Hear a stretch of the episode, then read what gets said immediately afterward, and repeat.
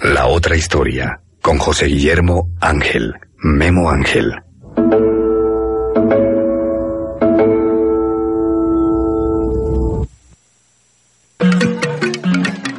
Amigos oyentes de Radio Bolivariana, sean bienvenidos a esta nueva emisión del programa La Otra Historia con el profesor José Guillermo Ángel Memo Ángel. Profesor Memo, eh, está circulando un libro que se llama De animales a dioses, breve historia de la humanidad, de un judío, de Yuval Noah Harari, quien tiene una empieza con un, un, un tema muy interesante y es contándonos las ocho especies de seres humanos que han existido sobre la Tierra.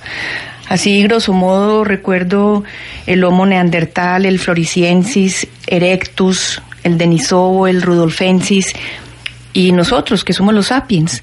Pero todos ellos han sido seres humanos. El asunto es que después de muchísimos años de evolución, por ejemplo, el hombre neandertal estuvo durante dos millones de años sobre la faz de la Tierra, pero hoy no existe de todos los que he mencionado, solamente el Homo sapiens, o sea, nosotros, hemos logrado subsistir. Pero dice Harari en su libro que estos uh, homos, estos neandertal, frisiensis, erectus, denisovos, rudolfensis, eran gente muy inteligente. Eh, yo quisiera saber, profesor Memo, en su concepto, qué tan inteligentes con respecto a nosotros los sapiens eran estos hombres primitivos. ¿Cómo manejaban ellos el tema de la previsión? A ver, sí, de hay un montón de tesis pues que vienen desde los historiadores ingleses que se preocuparon mucho por estos hombres primitivos, teniendo en cuenta que hablar de hombres primitivos no es hablar de salvajes, es hablar de los primeros hombres. Y esos primeros hombres se dieron a cuatro tareas fundamentales para diferenciarse completamente del animal. Eso en términos religiosos en el Génesis es la bendición de Dios a la creación. Son tres tipos de bendiciones, tres bendiciones. Una bendición a los peces, una bendición a las aves, una bendición al hombre que celebra el Shabbat.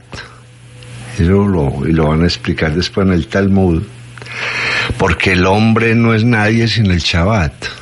Si no reposa, no es nadie.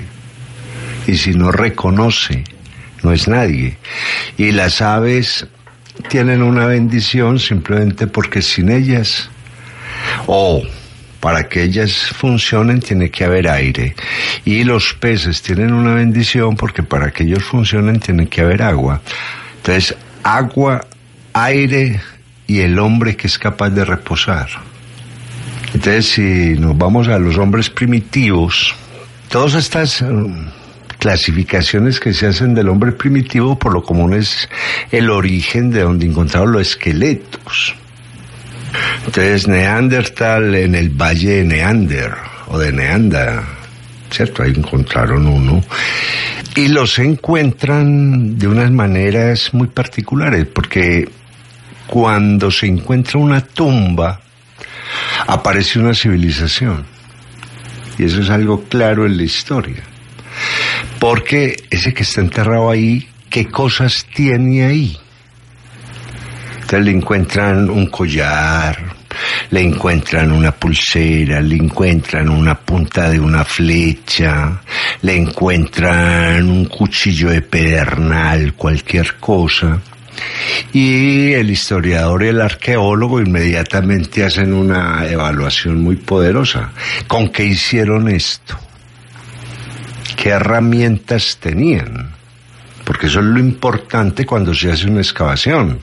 Entonces, en un momento dado se encuentran con una mastaba en Egipto, o sea, una tumba en Egipto y adentro hay un señor y ese señor le tiene un trabajo de disecación poderoso, está en un sarcófago que necesitó un montón de herramientas, las paredes están pintadas, se encuentran dos sillas.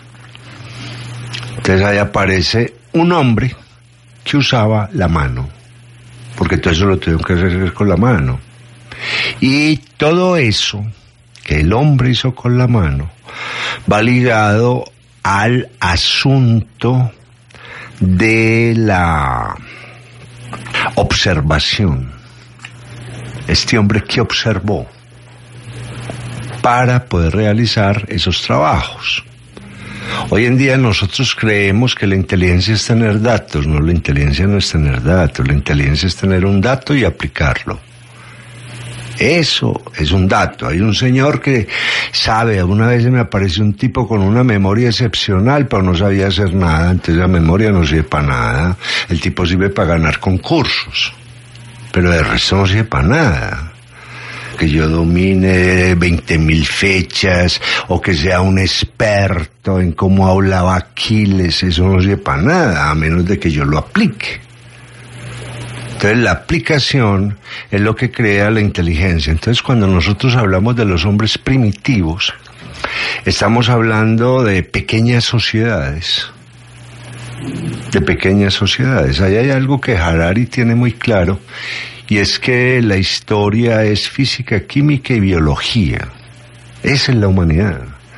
Física porque somos un objeto en un espacio y en ese espacio alguna fuerza nos lleva a que nos podamos mover. Esto pues dicho de, de, manera muy simple. Eso es física, el espacio, el movimiento, la fuerza y el objeto. Por eso eso llévelo a la ética. Hay gente que se quiere meter en el espacio donde no cabe. Por lo tanto, físicamente falla. falla. Luego viene la química, que es la transformación. Por eso estamos hablando, a través de la química empiezan un montón de cambios. Y, y, finalmente la biología que produce unos seres, unos organismos que se unen en sociedades y al unirse en sociedades comienzan a crear la historia. Esa pues es la tesis básica de, de Yuval Noah Harari. Pero metámonos con los hombres primitivos. Primero crean sociedades muy pequeñas, donde no pueden haber más de 100. Eso, por ejemplo, se veía muy claro en los pieles rojas. Los pieles rojas nunca hicieron grandes sociedades, sino que eran grupos muy pequeños, hasta 100, para poderse mover y para poder sobrevivir porque todavía no habían desarrollado la agricultura, todavía no habían eh, desarrollado una gran ganadería, eran recolectores. Y decían, pues si vamos caminando eh, hasta 100 va a haber comida para todos. Entonces vamos a cazar un bisonte y ese bisonte nos da carne para todos y queda piel y de esa piel se visten ocho o diez y después seguimos otro bisonte y terminamos todos vestidos y no hay que matar todos los bisontes. Matamos lo necesario. Entonces el hombre primitivo, primero, genera unas sociedades. Segundo, genera unos códigos sonoros a través de los cuales él se puede comunicar. Él tiene que empezar a copiar los mismos sonidos de la naturaleza. Que eso pues como lo saben un, un, historiador, un buen escritor, ¿cómo saben esas cosas? viendo un niño, un niño es capaz de hablar del guaguau, del miau, de, está copiando sonidos, él todavía no sabe que eso es gato, ¿no? Eh, cuando aparece lo que en los cómics, un montón de, de figuras representando ruidos, crack, uno sabe que algo se quebró, ¿cierto? algo dio contra el suelo y era de agua entonces empiezan a elaborar un lenguaje que después van sofisticando, porque se va volviendo mucho más complejo. Complejo es todo aquello que tiene muchas conexiones. Aquí en los programas lo hemos hablado, un ser complejo es una araña. Una araña tiene ocho patas y cada pata lee un pedacito de algo. Por eso la araña teje y es capaz de caminar y está leyendo absolutamente todo. Y eso es lo que le maravillaba a Espinosa, ponerse a mirar arañas. Esto es espectacular, maneja absolutamente toda la complejidad. Entonces nosotros hemos creído que una cosa es compleja porque es muy difícil, ¿no? Entre, desde que usted sepa dónde se apoya cada cosa, aparecen las conexiones y yo manejo de a una, de a una. El problema es cuando yo las quiero manejar todas sin enterarme, esas conexiones de dónde vienen. Entonces, cuando se habla de un complejo industrial, son un montón de empresas donde la una es interdependiente de la otra, donde están todas interconectadas, etcétera, etcétera. Entonces, el hombre empieza a desarrollar un lenguaje que complejiza en la medida en que lo que nombra está ligado a otras cosas nombrar el pájaro, el pío pío, ¿cierto? Implica que ese pájaro vuela, entonces ah, hay que crear el verbo. Y ese verbo tiene que ser una palabra. Y ese pájaro pone huevos. Entonces hay que crearle el nombre al huevito. ¿Cierto? Y ese pájaro eh, tiene plumas, y ese pájaro tiene colores, y ese pájaro hace distancias, y ese pájaro se reproduce. Bueno, empieza a complejizarse el lenguaje, y en la medida en que se complejiza el lenguaje, el hombre se apodera del mundo. Porque es que nosotros tenemos mundo en la medida en que sepamos los nombres de las cosas. Antes no. Antes no. Entonces, por eso eh, Dios hizo el mundo, pero el hombre lo creó para poderlo usar con la palabra. Con la palabra, nadie nace con palabras, tiene que empezar a nombrar. Entonces estos hombres primitivos empiezan a situarse en el mundo a partir del lenguaje. Ahora viene un tercer elemento muy poderoso y es el reconocimiento de dónde están. Dónde estamos. Para poder comenzar a usar los recursos cuáles los cuidamos, cuáles nos permiten un uso limitado, limitado. Un ejemplo, eh, hay un grupo que va al bosque. Ese grupo de hombres primitivos que van al bosque deciden hacer un claro en el bosque. vamos a tumbar, qué sé yo, 30 árboles, y con esos árboles hacemos nuestras casas, pero dejamos el resto de árboles, porque es que de ahí vamos a comer. En verano esos árboles nos van a dar la sombra. Y donde hay agua, debe haber árboles para que el agua no se evapore. Pues eso lo sabían todos, lo que hoy en día no saben que eso es una cosa de loco. Yo no sé cómo la estupidez hace una carrera tan grande en el siglo XX y XXI, cuando los hombres primitivos eran tremendamente brillantes. O sea, ellos veían un charquito, no hay árboles y el charquito se secaba y aquí está pasando algo. Y se iban al bosque y veían otro charco que tenía sombra y ese charco seguía ahí por lo tanto, habrá agua si hay árbol. Si no hay árbol, no hay agua. cosas tan simples como esas. Eh, este hombre entonces empieza a hacer como un inventario que tiene qué cosas le son absolutamente necesarias y qué cosas debe respetar. Entre los hombres primitivos es muy normal que cuando se va a matar a un animal se le pida permiso y se le pida perdón. Hombre, te matamos porque esta es la cadena de la vida.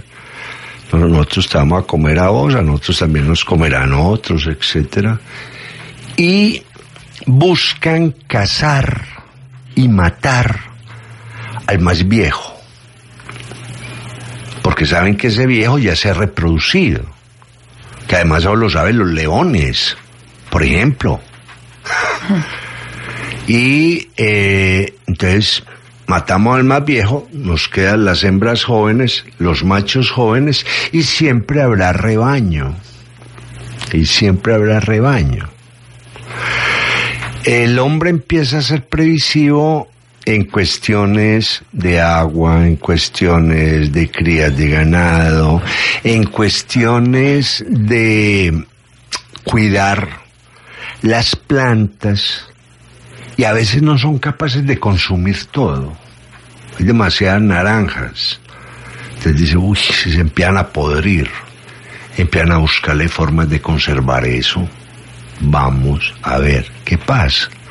Entonces el hombre primitivo empieza a desarrollar una inteligencia, primero porque se asocia. ¿Y para qué se asocia? Para oír al otro. Es que yo mismo no desarrollo inteligencia, yo mismo desarrollo delirio. ¿Cierto? Por eso es una enfermedad mental. Yo tengo que estar oyendo otros y a esos otros se les han ocurrido cosas. Y el hombre primitivo le interesa mucho la experiencia del otro. Memo, esa es la teoría de Harari, que los, los sapiens sobreviven es porque se, se unen unos con otros y, y, hacen, y hacen colectividad y juntos pueden eh, construir una mejor sociedad que lo que habían hecho los neandertales hasta el momento. Claro, es que se unen para oírse. ¿Cierto? Es que ahí es donde está el asunto. Nos unimos para oírnos. Por eso, entre la, los grupos primitivos, y son instituciones que duran en muchos países, se va a respetar mucho a los más viejos, porque si han llegado a esa edad es porque tienen unas formas de sobrevivir que los demás no saben. Así es simple. Porque es que la, para un, hombre viejo, para un hombre primitivo, era alguien de 30 años, 35 años, pero de repente hay uno que dura 40 y otro dura 50 y bueno, usted va a ser el maestro, ¿usted qué ha hecho? Y el otro les dice, yo como esto, me acuesto a tal hora, no asumo este tipo de riesgos, etcétera, etcétera. Y todos van aprendiendo del más viejo, del más viejo. ¿Y por qué buscan vivir más? Porque necesitan aprender más. Es gente que aprende en los cuatro libros de sabiduría de Confucio, y eso me lo comentaba a mí aquí un profesor, hay algo que es maravilloso. ¿Qué es un hombre? Es aquel que quiere aprender, que quiere aprender. Es aquel que hace un grupo y es aquel que no se altera.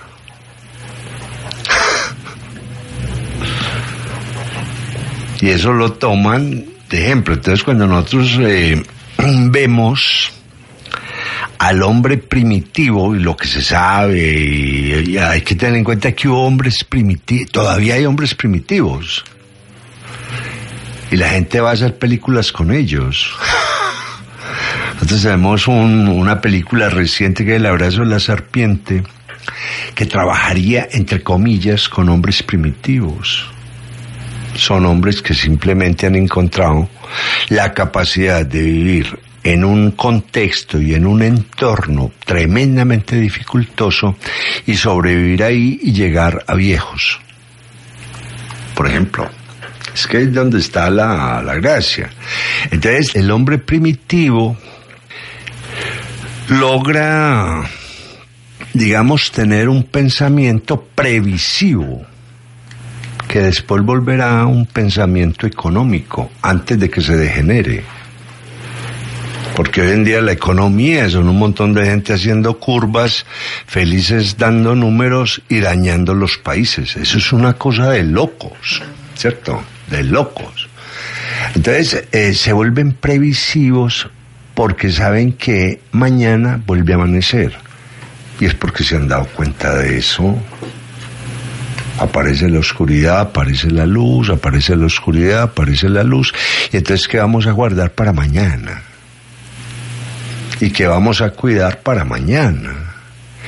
¿Y cómo nos vamos a entender para mañana? Para que cada uno tenga unas experiencias válidas que nos pueda comunicar después.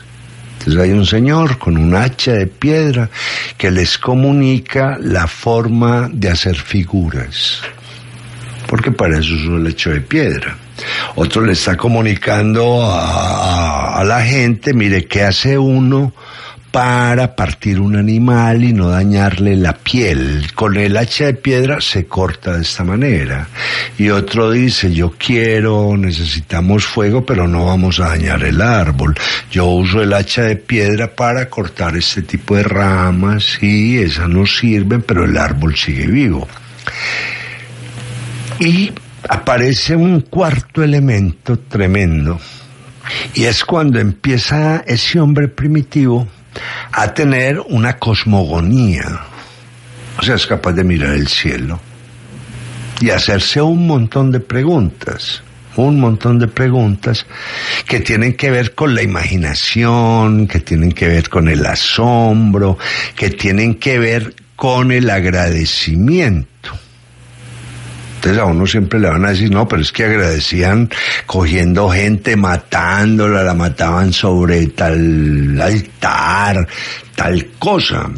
O sea, es que la tarea, cuando el hombre ya es capaz de hacer muchas cosas, eh, es muy demorada. Por eso en la Biblia aparece un señor que se llama Abraham, que es el que corta el sacrificio humano no vamos a sacrificar seres humanos. Ahora, eso se dio en la época de Abraham, no, a lo mejor hace mucho antes. Pero habría que colocar el ejemplo en la Biblia, ¿cierto? Va a matar a Isaac y de repente lo cambia por un carnero. Bueno, ya listo, no se matan más seres humanos. Eh, hay que tener en cuenta que ese señor que mataba para los sacrificios humanos eh, no ha cambiado. Hoy en día son capaces de borrar una ciudad entera. Todo lo que hicieron los nazis en la Segunda Guerra Mundial, los japoneses, matando. O sea, no es que dicen, no, qué horror esa gente, y nosotros qué. O sea, es que muchos no han sido capaces de sobrepasar al hombre primitivo, que hoy en día simplemente el hombre primitivo tiene técnica. Y, y, que la mucha de esa técnica la están usando los más brutos de los hombres primitivos, que es peor, pues peor.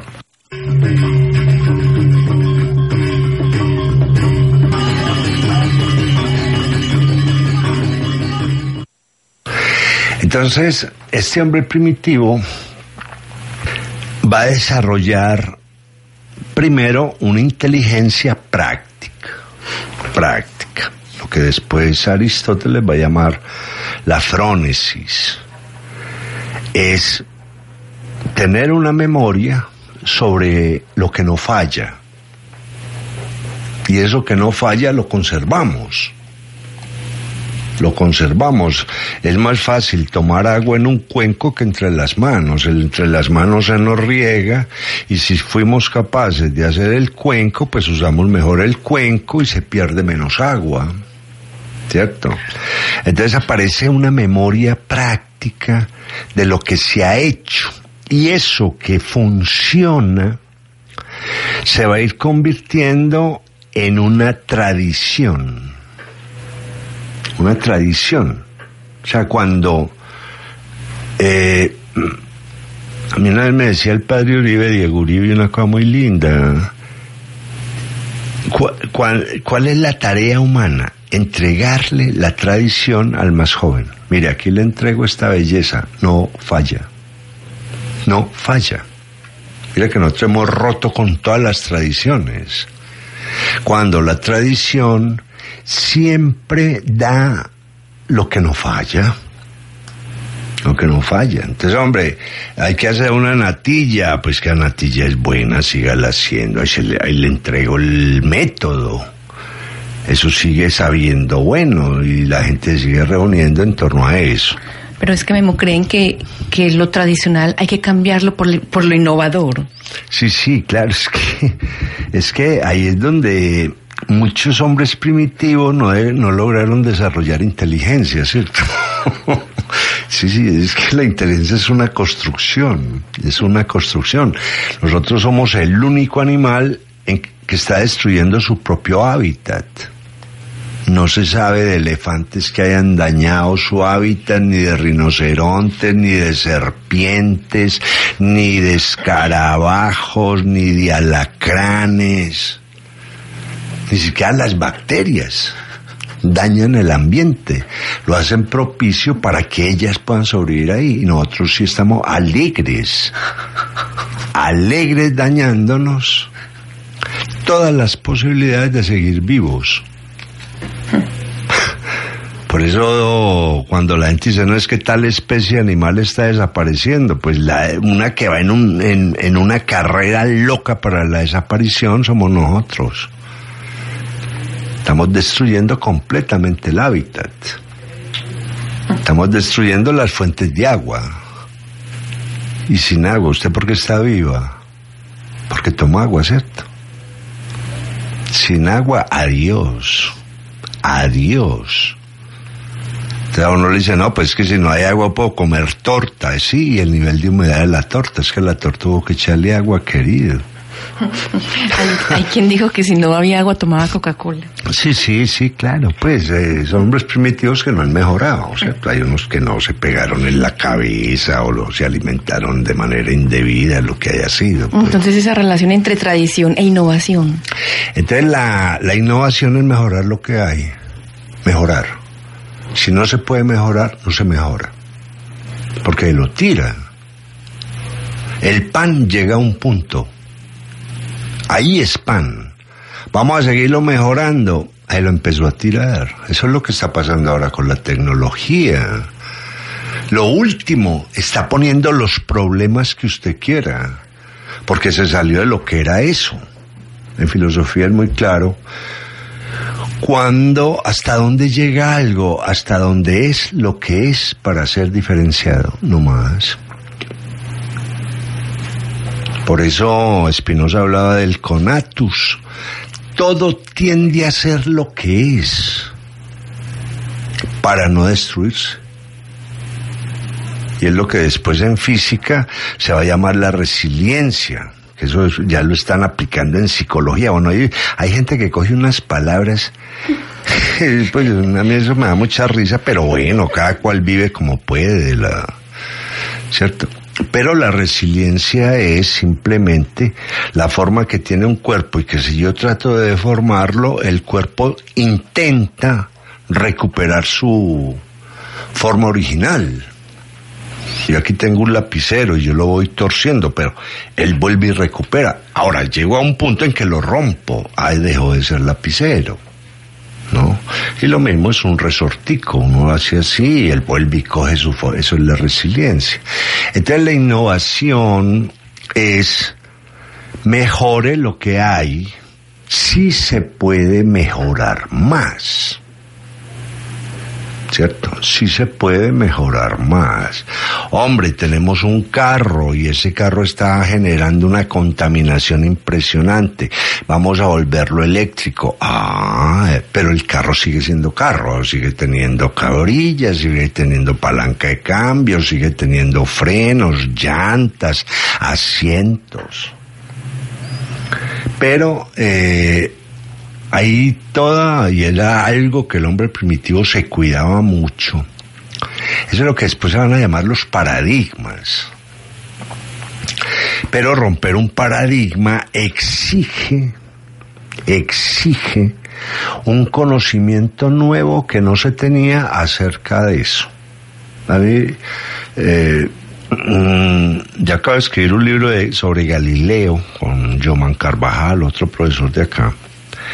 Y Galileo rompe los paradigmas del cielo, les da mucha más fuerza para entender el cielo. El cielo que se conocía era un cielo equivocado. Era el de Aristóteles, el de Ptolomeo. Pero a mí siempre me ha llamado la atención que con un cielo equivocado el hombre dominara el mundo. Los viajes que se hicieron hasta América llegaron con viajes con cielos equivocados. Eso es tremendo.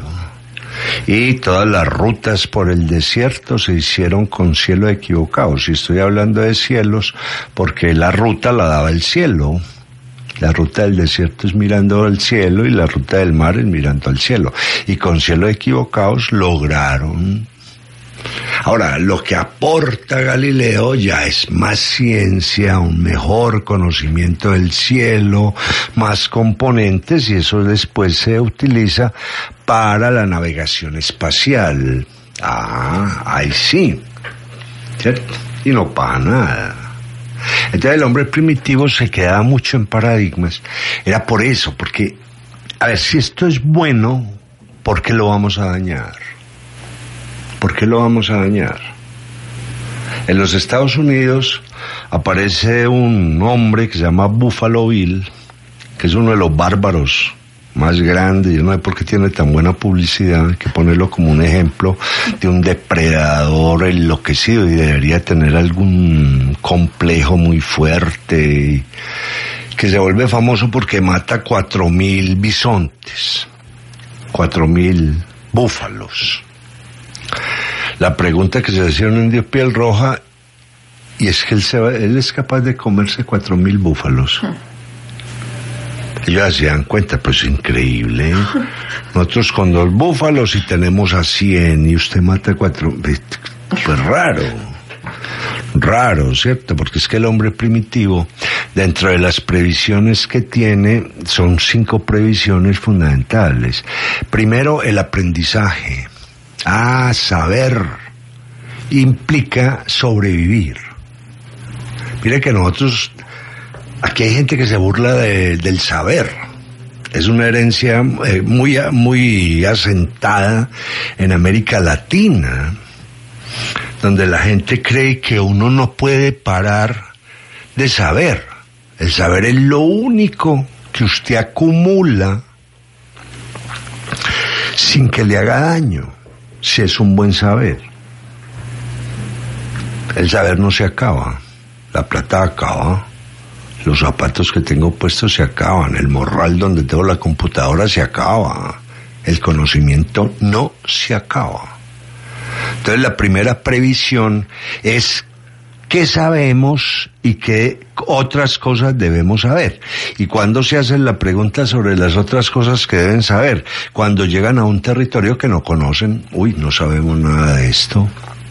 Cuando se encuentran con otros que no conocen, cuando aparecen unos elementos en la naturaleza que los desbordan, entonces en un momento determinado aparecen las langostas, uy, se nos comieron la cosecha, no sabemos nada de las langostas entonces sale el más sabio y se va a reflexionar. Y después viene, yo creo que es esto, que es esto, que es esto, que es muy bonito. Eh, en, una novela que llama eh, Corriendo con, bailando con lobos, hay un personaje muy bello que es el sabio y el sabio cada vez que pasa una cosa rara se va se va a ver qué se le ocurre eso porque a buscar una señal y después que encuentra una, algo viene y lo discute no lo impone lo discute con los otros yo creo que eso fue esto aquí pasó esto pasó lo de Maya ¿Cierto? Entonces el hombre va a ser previsivo en términos de conocimiento. O sea, más conocimiento, más seguridad lo que sea. Luego va a ser muy previsivo en recursos.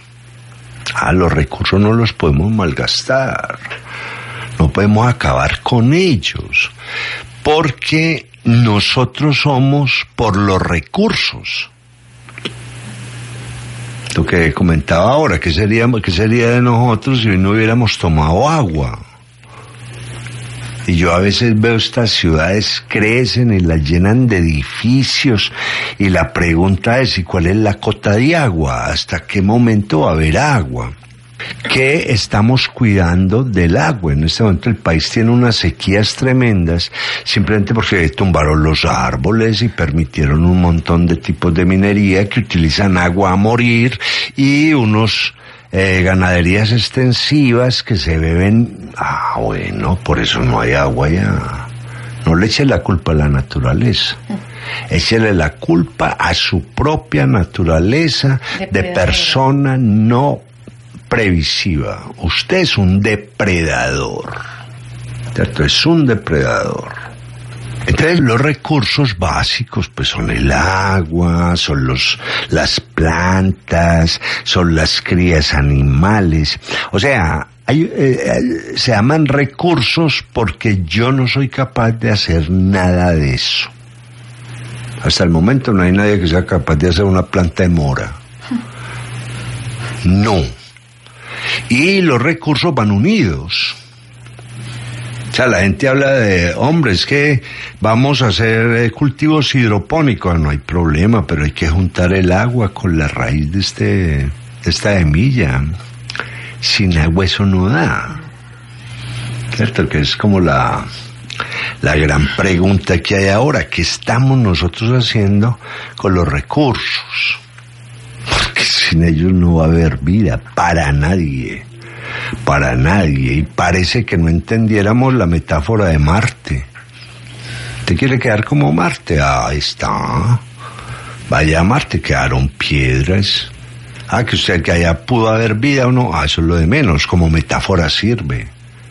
Eso es lo que nos espera a nosotros, ver cada vez más paisajes marcianos, que allá hay un montón en la Tierra, ¿cierto? De paisajes marcianos. Entonces, esa es la, segunda gran previsión. La tercera previsión es la estructura social. Ah, eso no lo podemos dar desordenar. Para nada. Uno de los problemas que tenemos en la actualidad son ciudades tan grandes. A mí siempre me ha llamado la atención porque tiene que crecer Medellín, porque no crecen otras ciudades en Antioquia. Es increíble, es increíble lo que está pasando. Entonces, no, Medellín y a la gente le llena la boca con Medellín no, que se me llene la boca con la unión, que se me llene la boca con Tarso, que se me llene la boca. Ahí pueden haber ciudades, ciudades pequeñas, funcionales, controlables.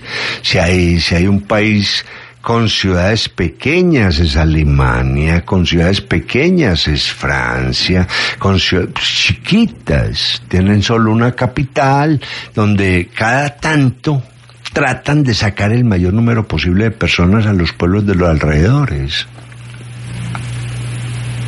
¿Para qué? Para que la clase media se vaya a vivir a los pueblos de los alrededores. Eso es muy interesante. Alguien me decía, en París no hay sino pobres y ricos. Sí, la clase media donde vive. En todos los alrededores se fue a vivir a los alrededores. ¿Y para qué se fue a vivir a, los alrededores? Para convertir esos pueblos en pueblos de clase media. Empiezan a tener colegios, empiezan a tener universidades, empiezan a tener escenarios deportivos, escenarios culturales, etcétera, y van creando ciudades, ciudades ¿cierto? O sea que allá todavía heredaron al hombre primitivo inteligente, que, y eso eran los hombres primitivos, las sociedades las tenemos que repartir Entre todo, entre tantos juntos nos canibalizamos. Pero si los 100 de, de, pluma amarilla viven acá y a 40 kilómetros están los 100 de cara de serpiente o como se llamaran, porque los nombres los ponen de acuerdo al animal totémico, implicaba que estos de acá podían negociar con los de allá. Están manejando otros recursos, están en otro tipo de territorio, por lo tanto, podemos hacer algo. Me acuerdo alguien hablaba de la ciudad-región como solución, sí, claro, pero es el, es el modelo más primitivo de todos. Es la ciudad-región. Y se nos olvidó. ¿Cierto? Entonces, eh, hombre, vamos a poner a producir leche a Santa Rosa Diosos, allá leche, quesos, lácteos, va a haber una universidad de la leche, va a haber un montón de investigaciones de la leche, van a hacer maquinaria para la leche, tal cosa y nos venden a nosotros, en tanto que en el retiro estamos trabajando la madera, tenemos la Universidad de la Madera, la reforestación, y empieza un intercambio tremendo, que eso es esos son, perdón, los países desarrollados. Entonces se prevé sociedades funcionales, pero no abiertamente abran esto y que esto se acabe. ¿Cierto? Es que Octavio Paz no equivocó, la, la ciudad latinoamericana crece en miseria y se desarrolla en miseria y la miseria es la inseguridad, son las enfermedades, eso es todo pues lo que estamos viviendo. Y el último POT de Medellín promoviendo que se que se la ciudad suba, que se eleve, que crezca, Sí, sí, que edificios, claro, que en el claro. centro hay todavía casitas o, construcciones de uno o dos pisos, tumbe eso y métale un edificio de 20. Sí, sí, claro, claro. Que porque todavía puede ver, con eh, más eso se, eso se debe simplemente a la codicia, eso es darle, multiplicar por 20 el precio del metro cuadrado. Eso es lo que están haciendo. Porque la medida en que se densifica la ciudad, usted la puede tirar para arriba, pero cuando todos estén abajo no caben. ¿Qué es lo que está pasando?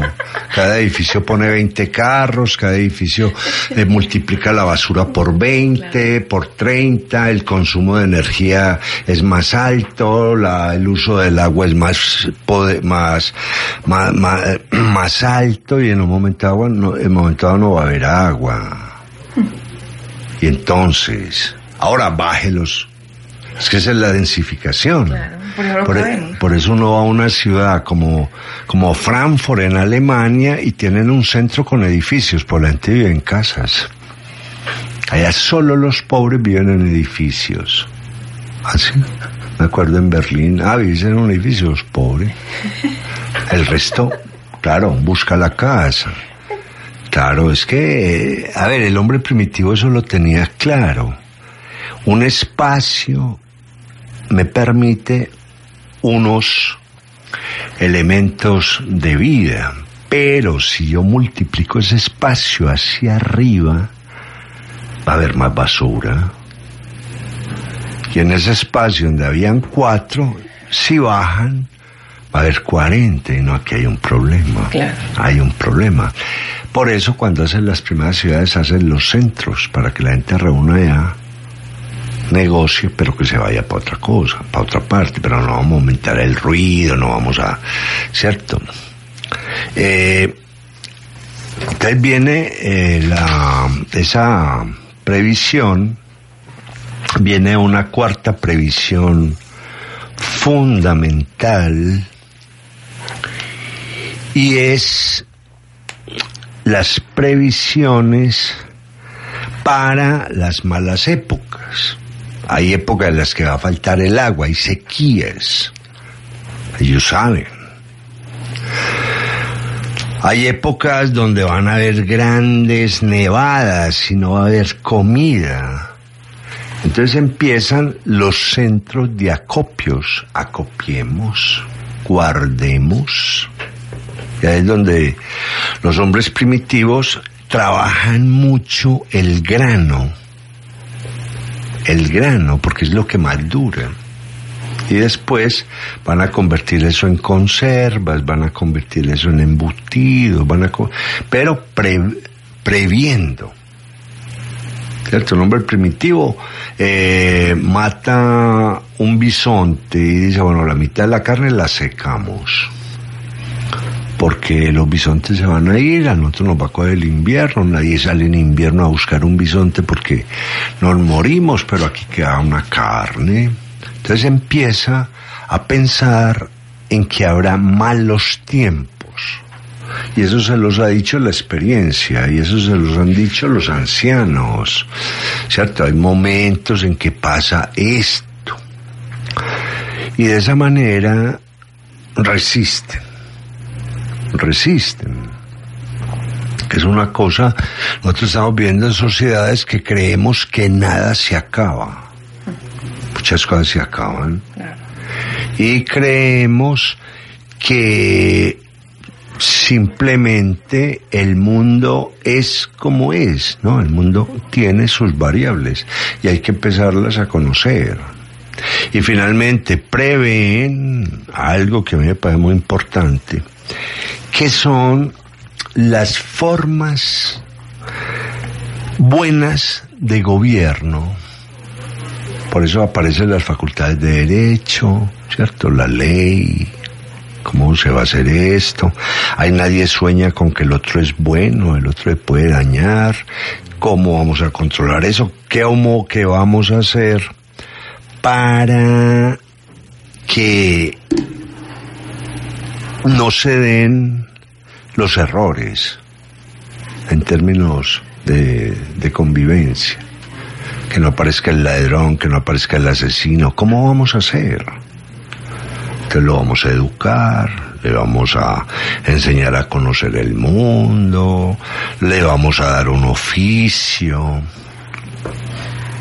Porque es que son muy poquitos los que nacen malos desde chiquitos. Y son muchos los que se vuelven malos porque no encontraron otra oportunidad. Entonces lo primero, por eso era tan importante cuando se analizan estas tribus de hombres primitivos, lo primero es educamos, educamos. Y lo mejor que le va a pasar a un muchacho es que llegue a la, a la casa y dice, mi primera cacería, mi primera recolección. ¿Cierto? Entonces ahí empieza el asunto de lo primitivo. Y esto primitivo nos llevará después, y creo que hay que hacer un segundo programa para manejar, sobre todo usted que está leyendo ya el libro de Harari, para manejar muchos conceptos interesantes que él tiene. ¿Qué nos está pasando? Porque el hombre primitivo fue más inteligente que nosotros. Mucho más inteligente al punto que hoy en día nosotros somos lo que somos debido a esos hombres primitivos. Es que no han habido cambios así radicales. Que yo sepa, eh, los pueblos más tranquilos, porque se trata de tranquilidad, son los que más aplican normativas de hombres primitivos,